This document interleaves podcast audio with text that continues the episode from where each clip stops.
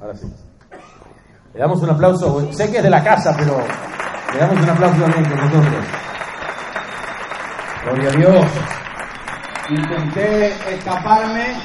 Me dije, no, si a mí ya me tienen muy conocido, muy visto, muy oído. Perdóname. Pero nada, no hubo manera de. Hasta última hora está esperando a ver si me escapaba, pero no. Muy interesante lo que estamos escuchando, amén. Creo que es el tiempo de Dios para esta nación. Creo que algo grande viene. Hermanos, si no nos lo creemos nosotros, ¿a dónde vamos? Me encanta la idea de un congreso evangelístico. Ya tenemos congresos de todo tipo. Ya tenemos congresos de mucha bendición. Congresos para hombres, congresos para mujeres, congresos de adoración, de palabra. Congresos que nos bendicen mucho. Y todos son de mucha bendición. Pero yo creo que este es uno de los problemas que tenemos hoy en día los creyentes. Que todos andamos buscando la bendición y hemos olvidado el propósito. La bendición es buena, pero el propósito es mucho mejor. La bendición es buena, pero la edificación es mucho mejor porque cuando tú edificas con Dios siempre queda algo. La bendición es buena, pero la productividad es mucho mejor. ¿Cuántos dicen amén? Así que eh, hay una diferencia considerable entre una iglesia bendecida y una iglesia de propósito.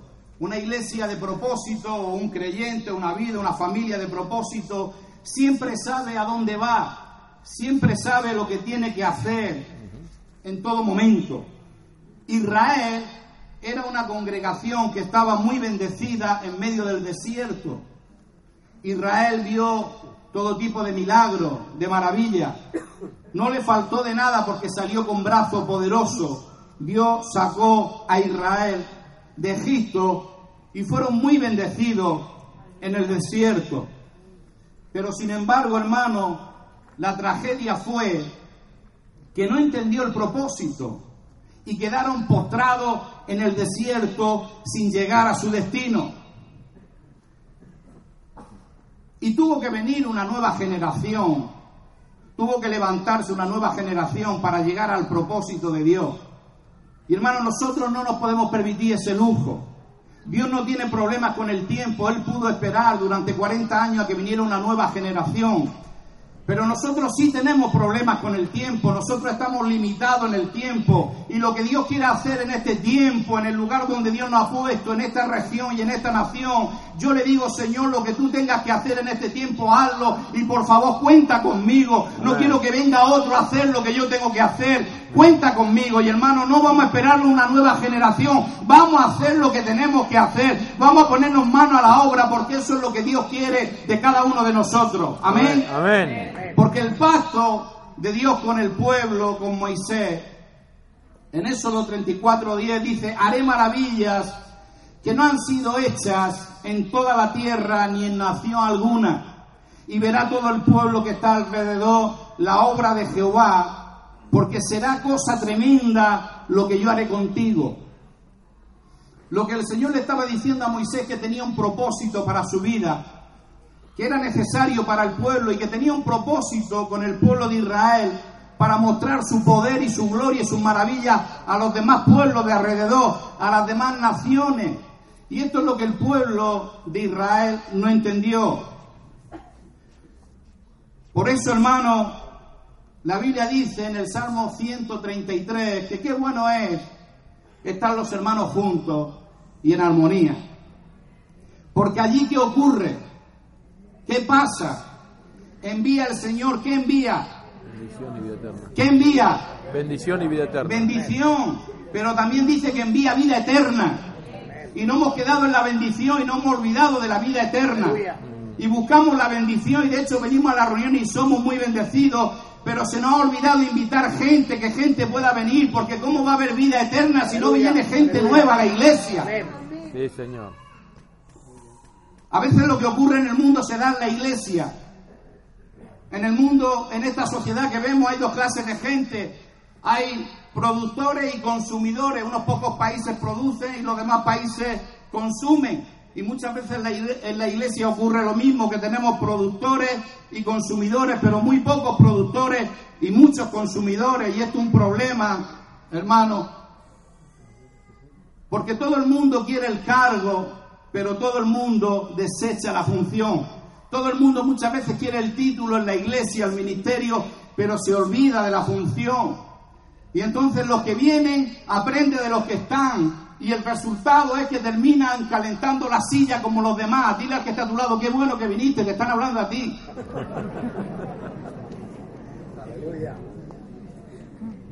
Hoy tenemos muchos congresos, tenemos muchos cultos, tenemos muchas reuniones, tenemos mucha bendición, pero tenemos pocas conversiones.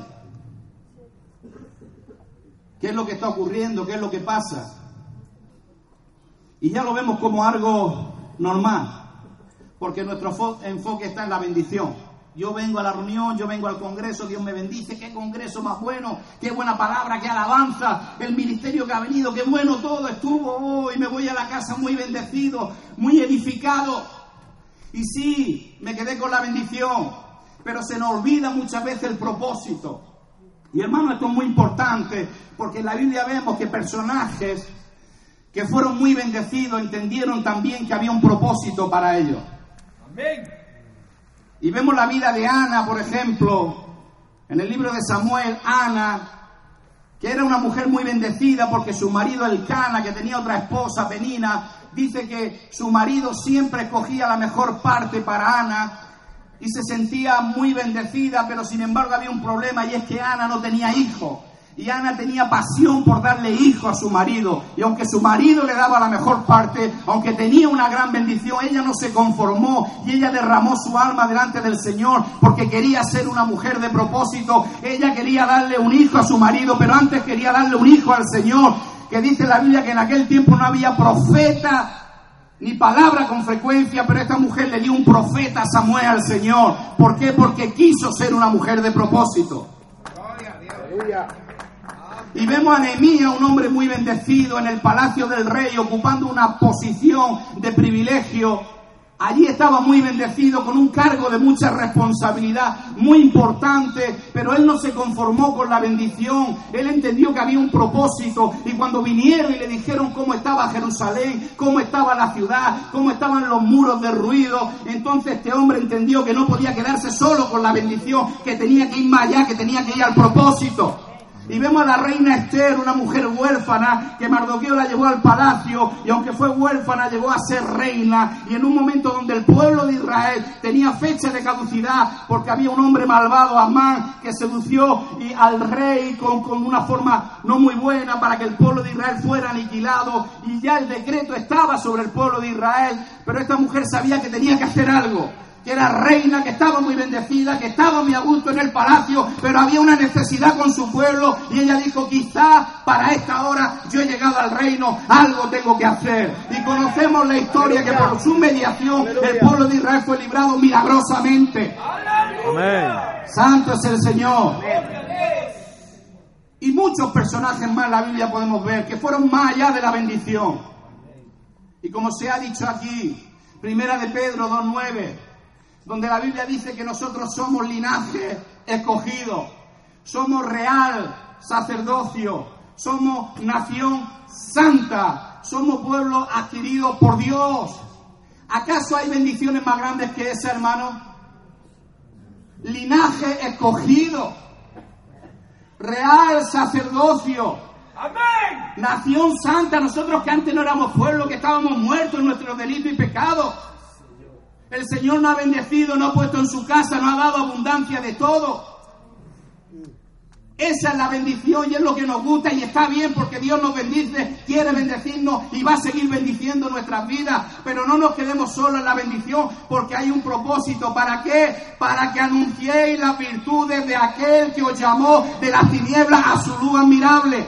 Para que anunciéis las virtudes, las obras las obras de Dios, tenemos que anunciar las obras de Dios. Salmo 19.1 dice que los cielos cuentan la gloria de Dios y el firmamento anuncia la obra de sus manos. Y tú y yo, mi hermano querido, estamos llamados a contar y anunciar sus obras y sus maravillas, lo que Dios ha hecho en cada uno de nosotros. Por eso Pablo cuando fue llamado, cuando fue alcanzado, cuando fue salvado, cuando le fue impuesta esa necesidad que hablaba nuestro hermano Juan Carlos, que dice la Biblia, desde lo más profundo de su interior salió esa exclamación, y es ¡ay! Y ese ay era un ay de, dolor, de, decir, uy, cuidado, no me lo puedo permitir, ay de mí si no anunciar el Evangelio. Porque él entendió esto. Él luego pudo decir en Romanos 15, 23, no me queda más campo, todo lo he llenado con el Evangelio. Ahora, hermano, podemos decir, pero él era Pablo, era un hombre poderoso, sabía predicar el Evangelio, dominaba la escritura porque había sido fariseo, criado a los pies de Gamaliel, aunque a lo que él era llamado era otra cosa. Pero él empezó a predicar con su testimonio. Lo vemos en la escritura como una y otra vez a gobernantes, a hombres que estaban en lugares, a reyes. Él contaba su testimonio, cómo el Señor se le apareció camino a Damasco, lo que Dios hizo en su vida, cómo tuvo misericordia de él. En Gálatas 1 del 11 al 24, cuando él dice cómo recibió el Evangelio, la revelación, cómo Dios se manifestó a su vida, él da testimonio, dice, y entonces las iglesias, la gente oían decir, aquel que en otro tiempo perseguía a la iglesia, aquel que en otro tiempo asolaba la fe, hoy predica la misma fe que antes asolaba. Y dice la Biblia en el versículo 24, y glorificaban a Dios en mí. Era su testimonio el que tenía poder. Y yo quiero decirte en esta tarde que tu testimonio, cualquiera que sea, tiene poder. Sí, Señor. Hay alguien que necesita escuchar de tu testimonio. Hay alguien que necesita saber qué ha hecho Dios contigo. Gloria a Dios. A veces nos tenemos en poco, creemos que nuestro testimonio no es tan bueno como el del hermano cuando lo escuchamos o del apóstol Pablo. Pablo era fariseo, Pablo persiguió a la iglesia del Señor y yo no soy nada. Pues de eso se trata, de la nada, que es la materia prima que el Señor utiliza para hacer su gloria, para hacer su obra, para llegar a la persona. No te sobretime, Dios ha hecho grandes cosas contigo, bendito sea su nombre. Si va a aplaudir al Señor, apláudele fuerte.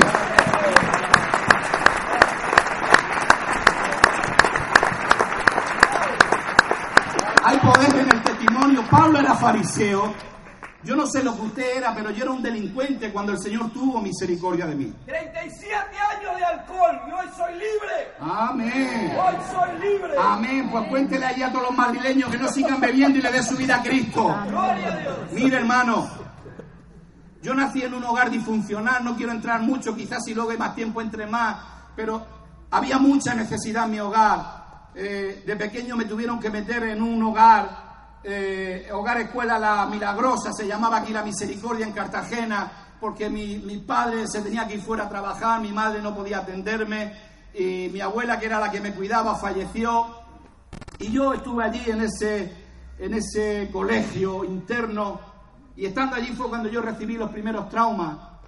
Eh, unos amigos vinieron y me dijeron, mira a tus hermanos eh, lo han cogido la policía por robar y lo han metido en un reformatorio. Yo aquello no, no lo entendía bien porque tenía 8 o 9 años y me, me, quedé un poco impactado, fue como un trauma para mí.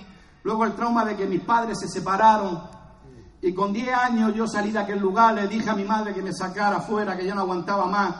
Y salí fuera, ella tenía que ir a trabajar, mis hermanos que eran mayores que yo fueron los que tenían que cuidarme, yo dejé de ir al colegio y mi hermano estaban en el camino de la delincuencia, ellos me dejaban a un lado para que yo no fuera con ellos, pero luego me hice amigo de un hermano, de un amigo de, de mi hermano, de su hermano pequeño, y juntos empezamos a hacer lo que habíamos visto en nuestros hermanos y empezamos a hacer todo tipo de fechorías. Y aunque éramos unos niños, yo tenía 10 años, pues así comenzó mi carrera. Con 11 años me metieron en un reformatorio.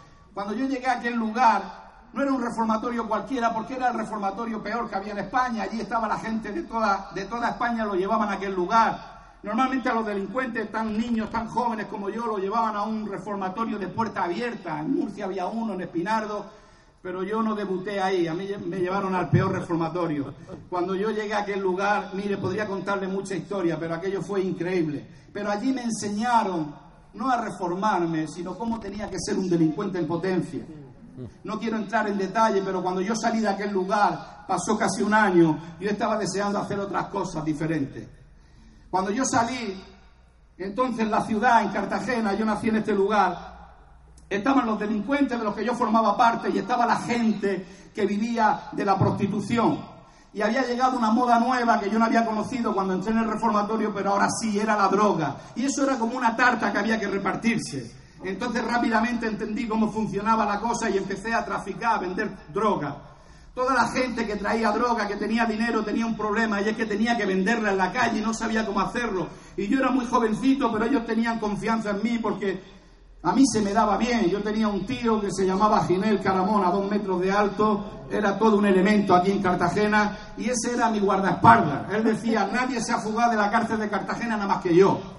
Él se tiraba por la ventana, lo cogía y decía, yo estoy loco, lo llevaba al manicomio y de ahí se fugó 40 veces del manicomio de Cartagena. Bueno, pues imagínense qué tipo de vida yo tenía. Cuando llegué a la edad de 15 años ya tenía todo un bagaje, ya tenía toda, todo un, informe en comisaría donde decía que era un delincuente peligroso para la sociedad y también que traficaba con droga. Yo recuerdo la última vez que yo estuve en comisaría detenido. El jefe de la policía secreta, hoy es comisario emérito de Cartagena, ese hombre me dijo, mira Ángel, no hay solución para tu vida. Me dijo Angelete, que era como me llamaban, no hay solución para tu vida.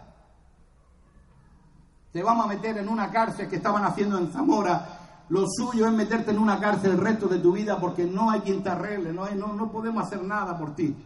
Yo di gracias al Señor que un mes más tarde alguien vino y me dijo, Cristo es la solución para tu vida. Cristo es la respuesta para tu vida. Cristo puede hacer milagros en tu vida. Me hablaron del Señor, yo pensé que estaba loco. Me regalaron un Nuevo Testamento, yo me puse de rodillas y dije, Señor, si tú verdaderamente existes, cambia mi vida, a ver si esta gente que está loca lo que dice es verdad, cámbiame, transfórmame. Yo hice aquella oración sin saber lo que hacía, lo que me habían dicho. Al día siguiente fui a una plaza de Cartagena, estaba allí con un mafioso, me dio un porro, vamos a fumarnos este porro, me lo puse en la boca y de pronto me invadió un sentido de culpabilidad, me sentí muy mal, ¿qué es lo que yo estoy haciendo en este lugar? Le di el porro y me fui de aquel lugar y ya no volví ahí más porque el Señor hizo un cambio poderoso en mi vida. El Señor me transformó en lo que no pudieron hacer los reformatorios, la policía ni mis padres, lo hizo el poder de Dios. Porque el Evangelio es poder de Dios para cambiar y para transformar la vida. Bendito sea su nombre. Y pronto entendí para qué me había salvado el Señor. Pronto sabía lo que tenía que hacer, porque me encontré con este policía y otro más y me dijo, hombre, Angelete, qué alegría verte. Mira, pásate por allí por el despacho, por comisaría, que tenemos tu carnet de identidad. Y yo dije, wow. Yo entonces ya había cumplido los 16 años. Entonces la edad penal en España era los 16 años y ellos estaban deseando que yo cumpliera los 16 años para meterme en la cárcel. Ya no se trataba de reformatorio, que me llevaban, me fugaba y a veces llegaba antes que ellos, que llegaran a la ciudad. Y cuando yo llegué a mi casa dije, Señor, aquí algo está pasando y me, me preocupé mucho porque yo sabía que no tenía que hacer nada malo para que me metieran en la cárcel. Tenía un historial muy consistente para que me pudieran meter preso. Ellos no sabían que yo era cristiano, que el Señor me había salvado era muy reciente todo. Yo me puse de rodillas, oré y el Señor me habló en Timoteo, 2 Timoteo 1.7, porque no nos ha dado Dios espíritu de cobardía, sino de poder, de amor y de dominio propio. Y fui al día siguiente, mi querido hermano, con la Biblia en la mano y con mensajes del amor de Dios, que era lo que repartíamos entonces los tratados que teníamos. Llegué ayer al despacho de la policía, estaba ahí tres más eran policías secretas. Yo le di un mensaje del amor de Dios a cada uno y le dije, mirad, yo antes os aborrecía, yo antes odiaba, yo antes no os podía ver, pero el Señor me ha cambiado, me ha transformado, soy una persona diferente, así que Dios os ama.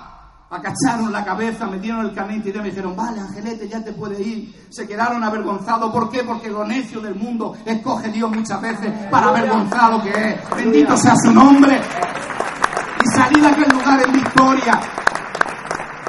entendiendo que mi testimonio tenía poder. Y me pasaron muchas cosas, muchas circunstancias. El Señor me llevó a predicarle a toda la delincuencia de Cartagena, incluso a toda la policía. Me pasaron algunas anécdotas en el transcurso hasta que ya se dieron cuenta que era un creyente. Recuerdo una vez que iba con un joven de la iglesia, era una calle Salón, los que soy de Cartagena, la calle San Fernando. Iba con él y cuando pasé ahí a Santa Florentina venía un coche patrulla de la policía. Yo llevaba un bolso que ahí metíamos la Biblia, el Evangelio San Juan, los tratados. Y cuando el coche de la policía me vio, paró en seco, salieron los dos del coche gritando a la pared, a la pared. Y yo miré al joven que venía conmigo de la iglesia, que no tenía nada que ver con ese mundo, estaba blanco como la nieve. Yo tenía un poco más de experiencia, pero puse mano a la pared y el uno le decía al otro, cogieron el bolso, lo pusieron encima del capó y dijo, aquí está la mercancía. Y allí se tiraron para la mercancía. Y cuando abrieron la mercancía era la Biblia, el Evangelio de San Juan, los tratados. Y le dije, yo antes era traficante de droga, pero ahora predico el Evangelio. Y le di un mensaje, le di a cada uno. Bendito sea el Señor. Aleluya. Porque el testimonio tiene poder. Ya pasaron unos años y ya era un hombre casado con una mujer preciosa. Y tenía mi cochecito y tenía dos hermanos que todavía estaban en el mundo de la delincuencia. Y le hablé del Señor, lo subí al coche y era pleno día en la serreta y había una redada de la policía. Pararon el coche, cuando vieron a mi hermano dijo, uy, lo hemos cogido con la mano en la masa, lo metieron a un portón, a mí también, a cachearnos. Yo le dije, no, no, oiga, a mí no me caché, si usted quiere mi DNI, cuidado. Y entonces vino el que dirigía la operación y dijo, ¿ese coche es suyo? Sí, sí, abra, abra el coche. Y entonces abrí el coche y yo tenía ahí en la parte de adelante eh, un pulpico en aceite que había hecho mi suegra para que, para que pudiéramos comerlo, estaba muy rico. Y el policía, cuando lo vio, se tiró, aquí está la mercancía. Me echó a perder el pulpo porque metió la mano entre el pulpo, el aceite. Y hasta estos pleno día, la gente viniendo ahí en la serreta, la gente juntándose, la policía, aquello era un número y el Señor me dijo, es tu momento. Y yo arte la voy a yo antes era un traficante de droga, yo antes traficaba con la droga, pero Cristo me ha salvado, Cristo tiene poder para cambiar las vidas. Y el jefe de la policía dice, ah, eres tú, Angelete, no te conocíamos, vete. No, no, déjame que siga predicando. Cristo tiene poder, Cristo cambia las vidas. Bendito sea el Señor. Bendito sea el Señor. Porque hay poder. Aleluya. Aleluya. Y luego seguí predicándole a los compañeros de trabajo en el hospital, todo el personal sanitario. Cuando le contaba a los médicos mi testimonio, me decía, yo no me lo puedo creer que tú fueras así. Digo, no, ni me lo creo yo, a ver. Porque si alguno está en Cristo, nueva criatura es. Amén. Porque tiene poder, aleluya. Y hermano, han pasado 36 años y entiendo que el testimonio no puedo abandonarlo. Tengo que seguir predicando. Recuerdo, no sé si el pastor Rafael se acordará una vez que vinieron unos políticos a pedirnos el voto cuando estábamos en la calle Submarino. Era un hombre de bien, era un, director de colegio y él- él vino a pedirnos el voto para, para su partido diciendo que tenía un buen programa. Y yo dije, no, el mejor programa lo tenemos nosotros. Lo que la gente necesita, el mensaje lo tenemos nosotros. Y decía, este está loco. Y entonces le conté mi testimonio y así salieron corriendo. Amén, porque nosotros tenemos el mensaje más poderoso. ¿Cuántos dicen amén? Y no me canso de contar el testimonio, hermano, porque no puedo olvidar de la cantera de donde el Señor me sacó. De la misericordia del Señor haré memoria, decía el salmista, y nosotros tenemos también que hacer memoria. Hoy en día, no siendo nada, hermano, Dios me ha llevado a un lugar de privilegio. Tengo la oportunidad de estar con gente que está en lugares de gobierno. Dios me ha llevado a ayuntamientos, a palacios consistoriales y todo tipo de palacios y todo tipo de gobernantes allí. Y les cuento mi testimonio a la alcaldesa de Cartagena, al alcalde de la Unión, al presidente Valcarte cuando estuve la primera vez en San Esteban. Allí me acompañaban algunos pastores, venía también el pastor Rafael. Le conté mi testimonio, lo que Dios hace. Le hablé del testimonio del joven de la katana, un caso muy grave aquí en Murcia, pero como en una comunidad en Santander, como Dios había hecho un milagro en esa vida. Podemos contar el testimonio. No me canso, hermano, de contar el testimonio. Amén, hermano.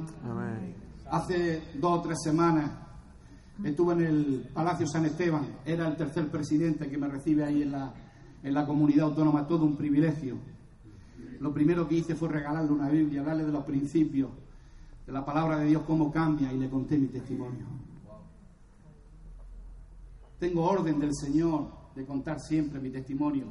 Quizá usted no sepa cómo evangelizar, cómo hablar, quizá le van a hacer preguntas que usted no sabe cómo responderlas, pero sí puede decirle yo antes era esto, pero ahora Dios me ha cambiado, me ha transformado, porque con su testimonio es suficiente. El testimonio tiene poder. Hermano, Dios ha hecho maravillas en medio nuestra, Dios ha hecho maravillas con nosotros. Recordemos de, de dónde estábamos y de dónde el Señor nos sacó. Recuerdo cuando los terremotos de Lorca, está aquí Carlos Peña, allí nos, nos movilizamos como iglesia, enseguida tuvimos los voluntarios Hicieron el funeral de Estado, fue el obispo y fue todo el mundo allí, el, el, el, gobierno, el Congreso de los Diputados, el príncipe entonces no era rey, y, allí estaba todo el mundo, estaba toda la curia romana, y a nosotros no nos invitaron, pero yo le dije, nosotros no nos han invitado, pero tenemos que ir porque es nuestro sitio. Es nuestro lugar y vamos a ir, vamos a ir a ese lugar. Y cuando llegamos a la ciudad de Lorca, estaba la ciudad totalmente eh, eh, derruida, todo, y estaba la policía, no se podía entrar. Y entonces llegamos allí, Henry Benson llevaba el coche y le dijo al policía estaba allí, mire, traigo al presidente del Consejo Evangélico y tenemos que llegar al funeral de Estado rápidamente. Entonces un coche patrulla se puso delante con una sirena y yo estaba allí alucinando diciendo, wow, señor, antes me perseguía la policía y ahora me está abriendo camino. sea el nombre Señor. Aleluya. Aleluya, porque Dios hace milagros y maravillas.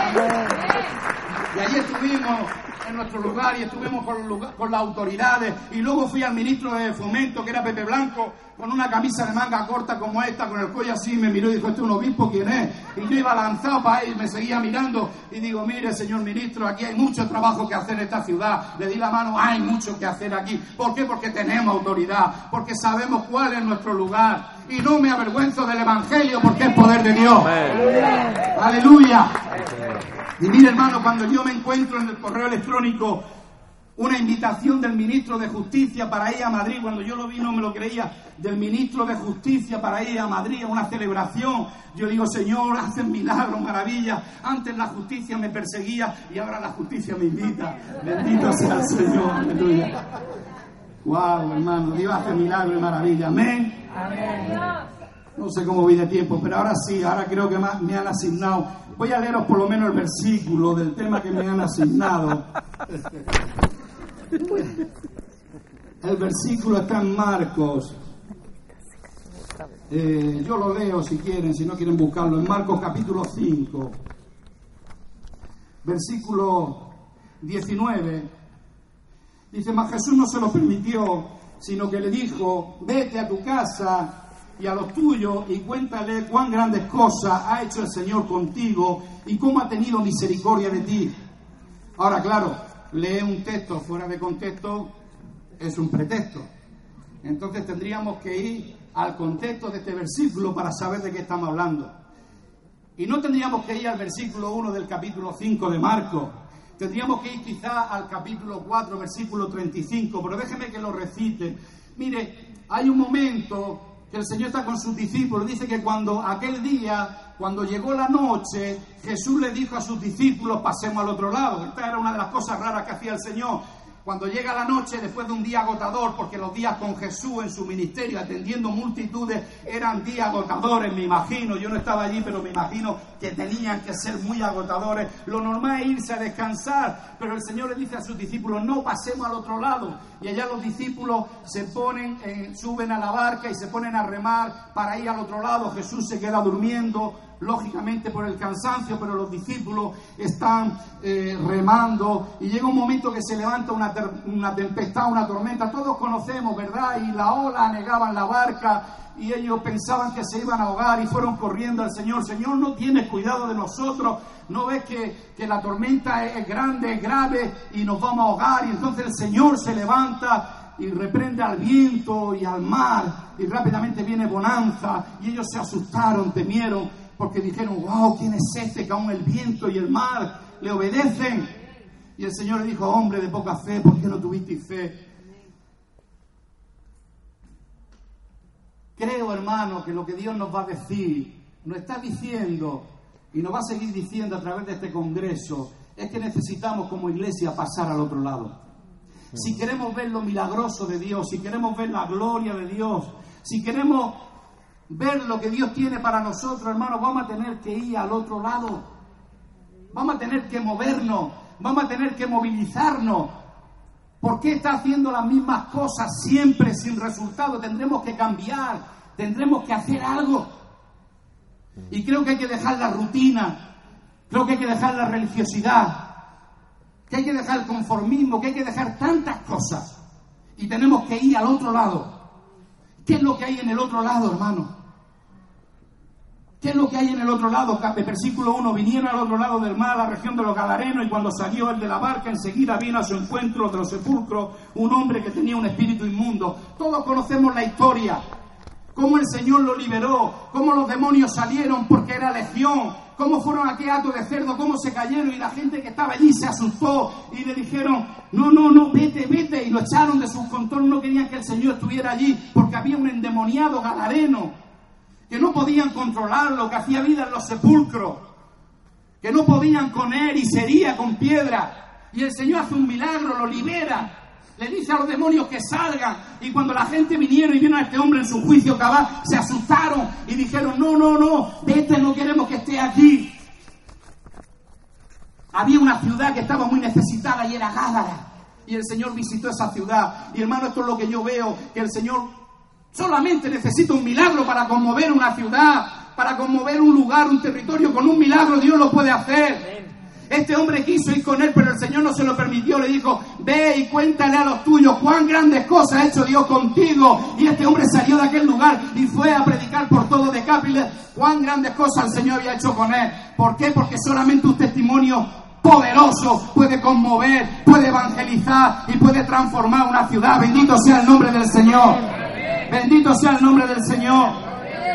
En el otro lugar, en el otro lado, hermano, es donde está el, es donde está lo que Dios tiene para nosotros. Hay un nuevo nivel de revelación, de crecimiento, de multiplicación. Para la iglesia tenemos que pasar a otro lado. Yo veo que Jesús tenía una estrategia clara. Tenía muchas, pero una de las cosas que él usaba era el testimonio personal.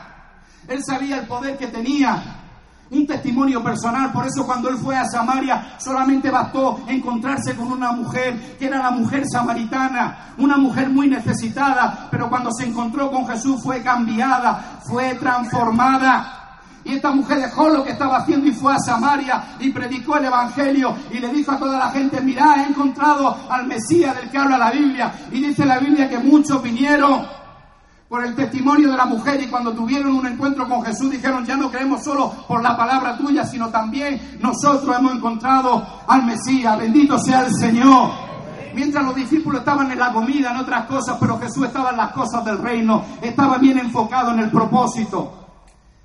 En Juan 9, el ciego de nacimiento, un hombre que los discípulos, cuando ven que está mirando al ciego, dice, Señor, ¿quién pecó? Esto sus padres porque era normal que si alguien había nacido ciego, algún pecado había habido. Y el Señor dice, ni este ni sus padres. Es para que la gloria de Dios, para que las obras de Dios se manifiesten en Él. Por eso muchas veces la pregunta, hermano, cuando nos ocurre algo, no es por qué, que a veces sí, sino es para qué. Porque cuando tenemos un problema en el matrimonio, en el hogar, en el empleo, en nuestra familia, con los hijos, Dios quiere hacer un milagro contigo. Dios quiere que tengas algo que contar. Bendito sea su nombre. Quizás tu matrimonio está a punto de romperse. Quizás con tus hijos no hay solución. Quizás estás en el paro, te han quitado la casa, no sé. ¿Es para qué? Hermano, Dios se quiere glorificar y a través de este hombre. Cuando la gente vio al ciego, vemos el testimonio poderoso que tuvo este hombre. Y así podíamos seguir hablando. El paralítico de Bethesda. Y sobre todo en Juan 11, cuando a Jesús le dice, mira, está tu amigo Lázaro enfermo. Él se quedó allí un tiempo más. Él se quedó allí y esperó. Y hay un momento que ya dice, vamos, porque Lázaro duerme. ¿Acaso no podía el Señor haber ido en ese momento y haber sanado a Lázaro? Pero él quería hacer un milagro mayor.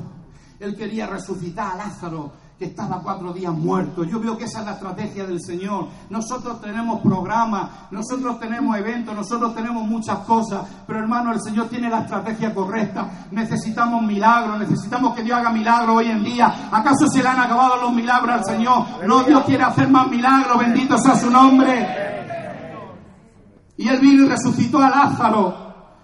Y nos dice la Biblia, fijaros, el testimonio tan impactante de Lázaro en Juan 12.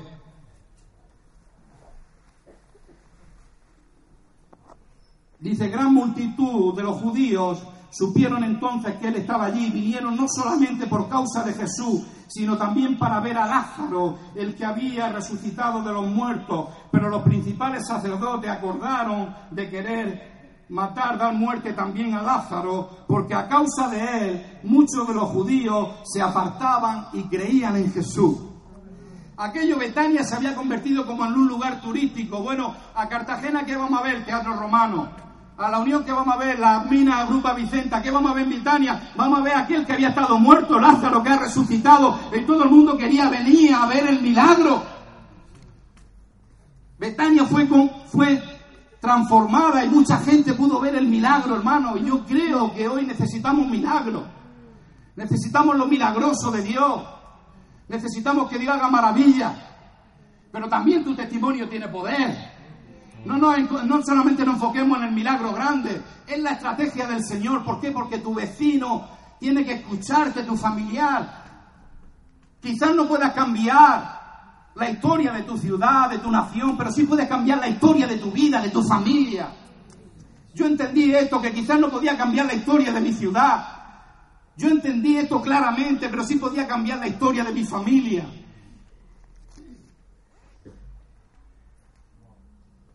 Había tanta necesidad en mi familia, no me queda apenas tiempo para contar. Pero mis padres vinieron al matrimonio, mi padre vino Siendo niño habían fusilado a su padre, que era mi abuelo, y a su abuelo, que era mi, bisabuelo. Y mi madre venía también con muchas tragedias, su hermana gemela había muerto, su padre había muerto ahogado, y cuando vinieron al matrimonio vinieron con muchas tragedias, marca en su vida. Y el primer hijo que tuvieron tuvo un accidente y se murió. Yo no lo conocí, pero mi hermano mayor sí lo conoció. Y dos hermanos más. Así que cuando nosotros llegamos, fuimos a un hogar, una familia que estaba tocadas por las maldiciones. Por eso entendí lo que se dio en mi hogar, en mi entorno. Por eso se dio lo que se dio, pero yo entendí cuando el Señor me salvó, que el Señor me llamaba a ser un libertador para mi familia. Cada uno de nosotros somos un libertador para alguien. Por eso el diablo atenta contra tu vida. Por eso el diablo atentó contra la vida de Moisés, contra la vida de Jesús, porque eran libertadores. Por eso atenta contra ti, porque tú eres un libertador para tu familia. Y yo dije, Señor, tú me has bendecido y se van a cortar las maldiciones generaciones en mi familia. Tu palabra dice que en el Señor Jesucristo y serás salvo tú y tu casa. Y yo entendí que tenía que marcar la diferencia en mi hogar. Y mi hermano vinieron al Señor, mis padres murieron pero se fueron con el Señor. Mi tío que él contaba antes también recibió al Señor. Cambió la historia de mi familia.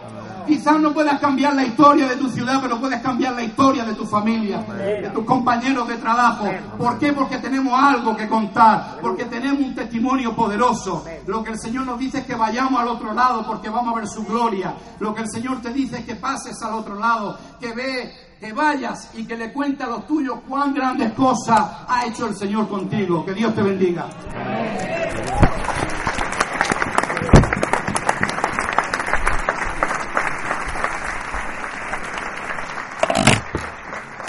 Gracias, muchas gracias.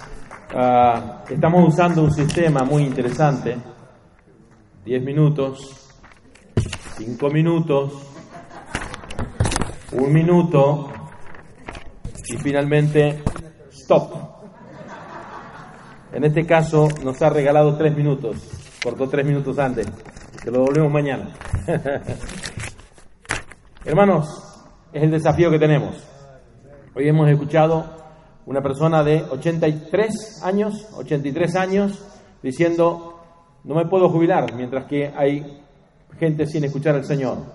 50 años predicando el Evangelio en esta nación. 50 años vino de afuera de otro país para predicar el Evangelio en esta nación.